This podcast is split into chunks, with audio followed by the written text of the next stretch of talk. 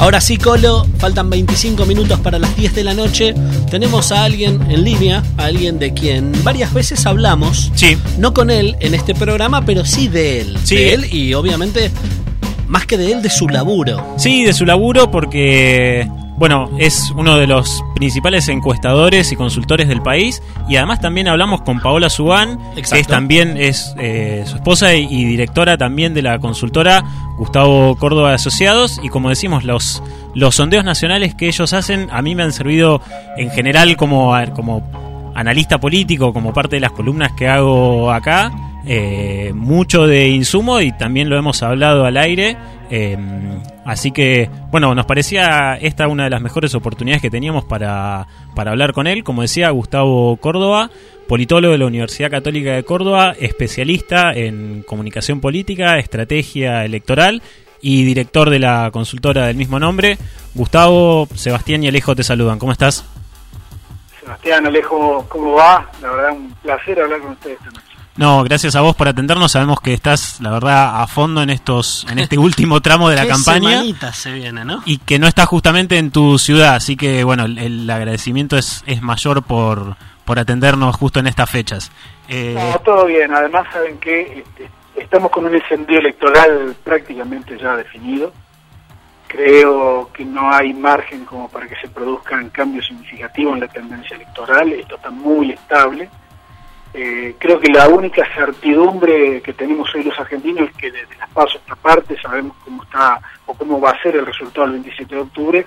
Resta la incertidumbre económica y cómo vamos a salir de la crisis, que es un tema no menor, que me parece que es el, es el verdadero debate por estos días, ¿no? Porque evidentemente con un índice inflacionario de 5,9, un índice de pobreza de 35 puntos, hasta ahora y a fin de año va a llegar al 40%, con todos los eh, indicadores económicos por el piso, con el consumo caído, con la producción caída, digo, evidentemente que la economía es el factor determinante por el cual nosotros pensamos que no va a haber ningún cambio en la tendencia electoral, ¿no?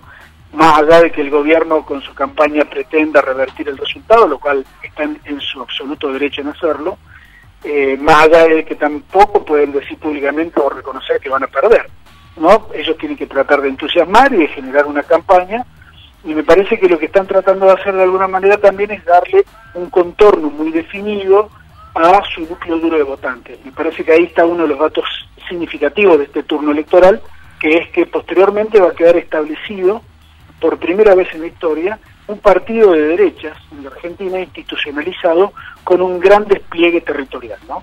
Eh, me parece que el PRO, que hace ocho años era apenas un partido vecinal de Capital Federal, hoy se ha instituido en un partido nacional con concejales prácticamente en todos los municipios del país, con representantes casi en todas las legislaturas provinciales, con una muy buena cantidad de diputados y de senadores en el Congreso Nacional, así que eh, esta es una de las principales características al ministerio de lo que estamos viviendo por estos días. Gus- Gustavo, y ahí en esto que vos decís que ya queda establecido como un partido de derecha, eh, yo veo que en el último estudio que realizaron eh, también notan que hay un porcentaje de votos importante que es, digamos, se fuga, por decirlo de alguna manera, de, de Cambiemos hacia el sector de Roberto Labaña y Urtubey. ¿Eso qué, qué sería? ¿Como una especie de desencanto de quizás un votante que no quiere identificarse tanto con las medidas económicas y con un corrimiento fuerte hacia la derecha en estos últimos meses de campaña por parte de Macri y Pichetto?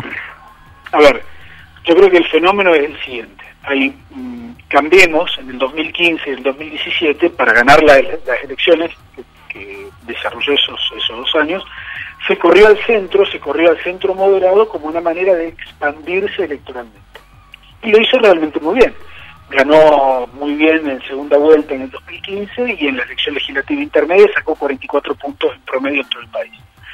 El problema que tiene hoy es que para garantizar ese núcleo duro, mm, claramente abandonó el centro moderado y se dirigió hacia una posición mucho más radicalizada en su discurso hacia la derecha ideológica.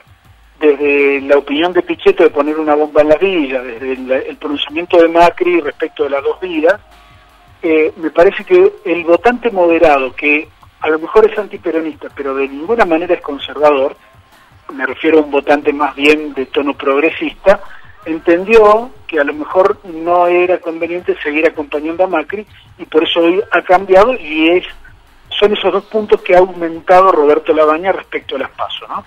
Me parece además que el gobierno ha compensado esta salida, esta migración de votantes moderados con la incorporación de votantes de José Luis Esper y de Gómez Centurión, ¿no? Claramente los dos sumados en la paso sacaban cerca de seis puntos, hoy entre los dos apenas se superan el 2%. Entonces, claramente me parece que el gobierno lo que está haciendo es garantizando su núcleo duro de votantes, sabiendo de antemano que la posibilidad de revertir esta elección es realmente prácticamente nula con ese conocimiento y con esa aceptación que, que probablemente puertas adentro esté haciendo el gobierno nacional, el oficialismo para, para estas elecciones, ¿cuál te parece que es el verdadero objetivo de ellos más allá de, de lo discursivo, como vos bien lo decís, no pueden salir a decir no la vamos a dar vuelta y tienen que, que, que autoconvencerse de la que, de que la posibilidad realmente está. Internamente, ¿crees que están trabajando más en la conformación del Congreso y en juntar votos para ver cómo va a ser su representación legislativa? ¿O por dónde va la, la motivación, el empuje, las ganas de, de, hacer esta campaña sabiendo que las chances son nulas? Hay uno central que es la cosecha legislativa, claramente. Seguro. Tratar de no perder tantos diputados a nivel del Congreso Nacional. Y por otro lado, me parece que, digo, yo no descarto, y esto lo, lo hablo en términos potenciales, de que el verdadero objetivo de la, de la gira nacional de Macri sea la campaña de la red en Capital Federal, ¿no? A ver, la, la tesis sería la siguiente como esta elección es una elección nacional presidencial, lo que el votante va, a buscar cuando entra al cuarto oscuro es la boleta del presidente. Lo que están tratando de hacer en Capital Federal es desanclar la boleta de la reta, de la boleta de Macri, tratando de que no pierda competitividad la reta y pueda ganar en primera vuelta, ¿no? Creo que por eso lo han mandado a recorrer el país a don, a don Macri, eh, tratando de alguna manera de levantar y de reforzar, digo, la autoestima, los sentimientos, las emociones, cosa que me parece que eh, es efectiva, lo han logrado, es una buena campaña territorial. El problema es el contexto en el cual están haciendo la campaña, ¿no? Este contexto económico que hablábamos al principio. Pero volviendo a la reta, yo creo que lo que están tratando de hacer realmente es tratar de que Macri esté lo más lejos posible de la reta, a ver si la reta de esa manera logra eh, consolidar un corte de boleta tal que le permita ganar en primera vuelta. Perdón, algo sería algo relativamente similar a lo ocurrido en, en Mendoza con el candidato oficialista, con el candidato de Cornejo y una y una campaña despegada de la figura de Macri. Y a ver, la de Mendoza la despegaron en las fechas de gobernador. El problema de eh, la reta es que él ató su suerte a la boleta presidencial cuando no desdobló la elección, lo mismo le pasó a Mario Eugenia Vidal, la gran derrotada de las PASO. Eh, es probable que la reta tenga muchas dificultades para ganar en primera vuelta. Si lo logra, evidentemente va a ser él el nuevo jefe de la oposición y no Mauricio Macri. El problema que tiene la reta, a mi criterio, es que si no logra pasar la primera vuelta con un triunfo y tiene que ir a un balotaje, ahí ya Lamen se va a transformar en un gran problema, porque el candidato deja de ser Lamen y pasa a ser Alberto Fernández, presidente electo de los argentinos. Claro. Y ahí... además vive en Capital Federal. Exacto. Claro. ¿Y cómo ves eh, a futuro cuál podría ser un, un posible liderazgo, digamos, de, de, este espacio que yo no creo que, que Macri, digamos, no, no, me imagino que puede llegar a ser a partir del, del 10 de diciembre, pero el, el, liderazgo, suponiendo que, bueno, no sé, gana la reta en Capital Federal, eh, gana Alberto a nivel nacional, ¿dónde podría estar? Eh, ¿Directamente en Horacio Rodríguez Larreta o podría no sé, virar hacia María Eugenia Vidal o algún otro líder por ahí a nivel provincial? Es muy difícil ver a Cambiemos como una continuidad posterior al 27 de octubre. Sí creo que el radicalismo va a redefinir su rol. Puede darse, por ejemplo, que el radicalismo macrista siga acompañando y no pase nada y siga Cambiemos con su actual fisonomía. O puede darse un replanteo del radicalismo en el sentido de decir, vamos a cuestionar Gualeguaychú y vamos a ir en otra dirección ideológica y vamos a buscar, por ejemplo, el centro progresista ¿no? del espectro ideológico. Esa puede ser una opción que no es menor y que es probable porque el radicalismo ha perdido mucho en este turno electoral, ¿no? Más allá de haber retenido Mendoza y Jujuy, lo que está claro es que perdieron seis capitales de provincia consecutivas, la última Viedma, muy cerca de ustedes, eh, y esto me parece que puede tener algún significado. Lo que sí, también creo que el rol de la oposición, una vez que asuma Alberto, habrá que ver cómo se da ese contexto.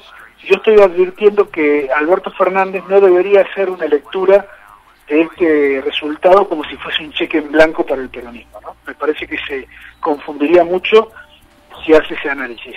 Sí está claro que hubo un voto de repudio a Macri y sobre todo a su política económica. Ahora, me parece que el peronismo debiera, primero que nada, deponer los líos internos que seguramente tienen y van a tener. En segundo lugar, deberían también ampliar la base de sustentación política del gobierno previo a la toma de decisiones, porque Sebastián Alejo, lo que me parece que la sociedad argentina hizo el día de las PASO fue mandar un mensaje muy claro. Queremos otro líder para que nos saque de la crisis. Con Mauricio Macri no queremos seguir, vamos a continuar esta travesía ahora con Alberto Fernández. El problema es que hemos generado un contexto en el cual Macri parece un candidato opositor, Alberto Fernández parece el, oficialista, el, presidente en ejercicio, todo el mundo lo trata como si ya fuese presidente y todavía no ganó la elección, y tenemos un verdadero problema con la ansiedad electoral de los argentinos, ¿no? que puede generar una sobregeneración de expectativas respecto de la capacidad verdadera que tiene el gobierno de Alberto Fernández para solucionar la crisis. ¿no? Digo, más de más diferencial de demora se le puede volver ya del gobierno esta sobregeneración de expectativas y por eso hablo claramente de la necesidad que tiene Alberto de ampliar las fronteras de su gobierno cuando asuma el 10 de diciembre. Claro, eso justamente eso te iba a preguntar, digo, ¿cómo haces ante la ansiedad de, los votantes, la ansiedad de tratar de salir lo más rápido posible de la crisis, que yo quiero creer que igual eh, casi todos entienden que va a costar una buena cantidad de meses, lo hemos hablado con algunos economistas acá, incluso en las proyecciones a nivel económico, hasta fines del año siguiente va a estar muy difícil. ¿Cómo manejas esa ansiedad de, digamos, de la ciudadanía? Eh, ¿Cómo sostenés esa, esa base antes de tomar una decisión? Estoy convencido, Alejo, de que Alberto Fernández va a ser mejor presidente que candidato. Justamente lo opuesto a Macri, que terminó siendo mejor candidato que presidente. Eh, lo, que, lo, que, lo que es interesante a partir de ahora es que hay una suerte de reivindicación de la política como metodología y como contexto para generar consenso. Entonces me parece que esta es una oportunidad me parece también histórica que se le abre al futuro gobierno de elegir, digamos, un camino que, que incluye y no que excluye. Claro, ahora, perdón, qué interesante, porque esto de la vuelta a la política, hace cuatro años, justamente, eh, digamos, estaba como una especie de crítica o de que no era por la vía de la política toda esta cuestión de la tecnocracia, y ahora, digamos, desgraciadamente, mediante una crisis, quizás muchos entendieron que la salida sí, efectivamente, es mediante la política. Quizás el equilibrio, ¿no? Un poco y un poco, pero claramente Macri repudió a la política en todas sus formas y se termina yendo, fíjate esto que es interesante, fue un, esquema que a lo mejor no estaba preparado para ganar todo lo que ganó, no estaban preparados para gobernar todo lo que ganaron y tampoco me parece estaban preparados para perder de la manera que perdieron. Eh, evidentemente para este nuevo partido, ¿no? este partido de derecha, eh, la ganancia de Macri en el 2015 no significó la toma de la Bastilla, significó la primera oleada de un proceso que viene por más.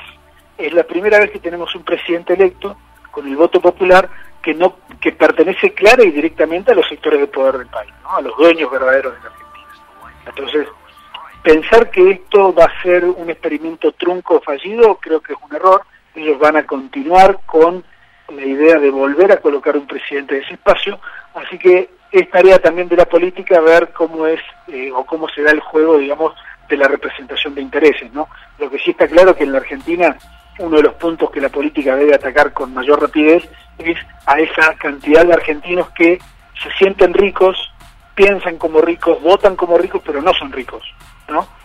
Que creo que es la primera vez que tenemos en Argentina la irrupción de un voto clasista, de un voto, digamos, de clase alta que eh, de alguna manera ha marcado, por ejemplo, en Capital Federal y en Córdoba, en los lugares donde el metro cuadrado de la construcción es más caro, allí se dieron los porcentajes de votos a favor de Macri más alto también. La última de mi parte, Gustavo, y después obviamente seguro Alejo tiene alguna más para el cierre, tiene que ver con, con sensaciones, más allá de, de los datos, de, del análisis eh, cuantitativo y también cualitativo que está publicado, siempre invitamos, siempre, habitualmente recomendamos visitar la página gustavocordobayasoc.com que tiene el nuevo sondeo sobre 1200 casos que es realmente muy nuevito, más allá de eso que después lo, lo podemos contar a grandes rasgos cuáles son los, los gráficos, los porcentajes y demás, quiero preguntarte sobre las sensaciones que te dejó el último, el primero y último hasta el momento, debate, el que se hizo en la Universidad del Litoral, y si hay alguna expectativa con el debate del próximo domingo, eh, si, realmente pensás que puede condicionar algo, si lo único que hace es reafirmar los votos de las elecciones primarias de, de agosto. ¿Qué, qué sensación te, te, deja lo que ocurrió en Santa Fe y qué supones que puede ocurrir con el de Buenos Aires ahora el próximo domingo? Bueno, primero varias cosas, ¿no?